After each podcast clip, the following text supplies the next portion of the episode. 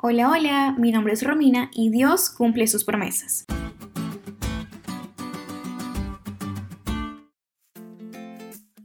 Estoy segura que alguna vez en tu vida, especialmente en la adolescencia, hiciste Pinky Promise, para hacer una promesa o un juramento.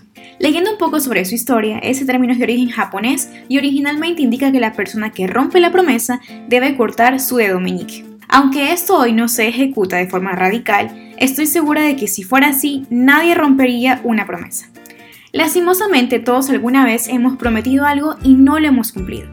Fallamos innumerables veces incluso a quienes confesamos amar. Sin embargo, conozco a alguien que diariamente es fiel a sus promesas, aun cuando somos nosotros quienes lastimamos.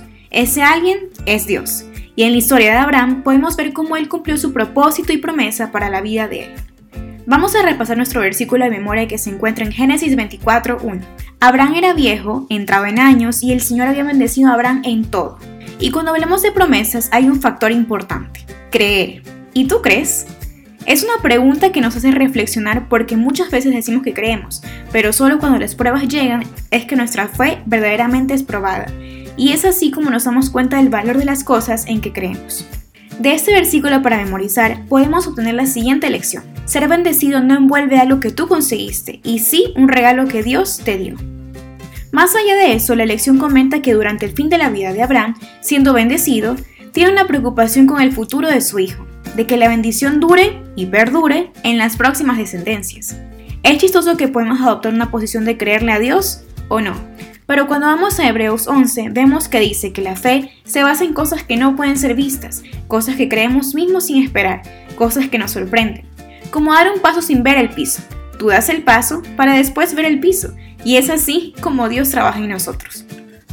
Creer o no creer envuelve confiar en que mismo sin ver el futuro, Él está al frente de todo. Si Él prometió bendecir, Él ya bendice con su presencia. Si Él prometió cuidar, Él está cuidando con su consuelo.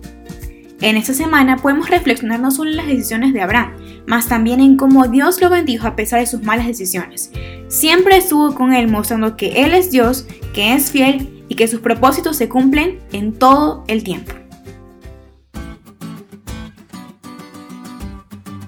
¿Te diste cuenta de lo cool que estuvo la lección hoy? No te olvides de estudiarlo y compartir ese podcast con todos tus amigos. Es todo por hoy, pero mañana tendremos otra oportunidad de estudiar juntos.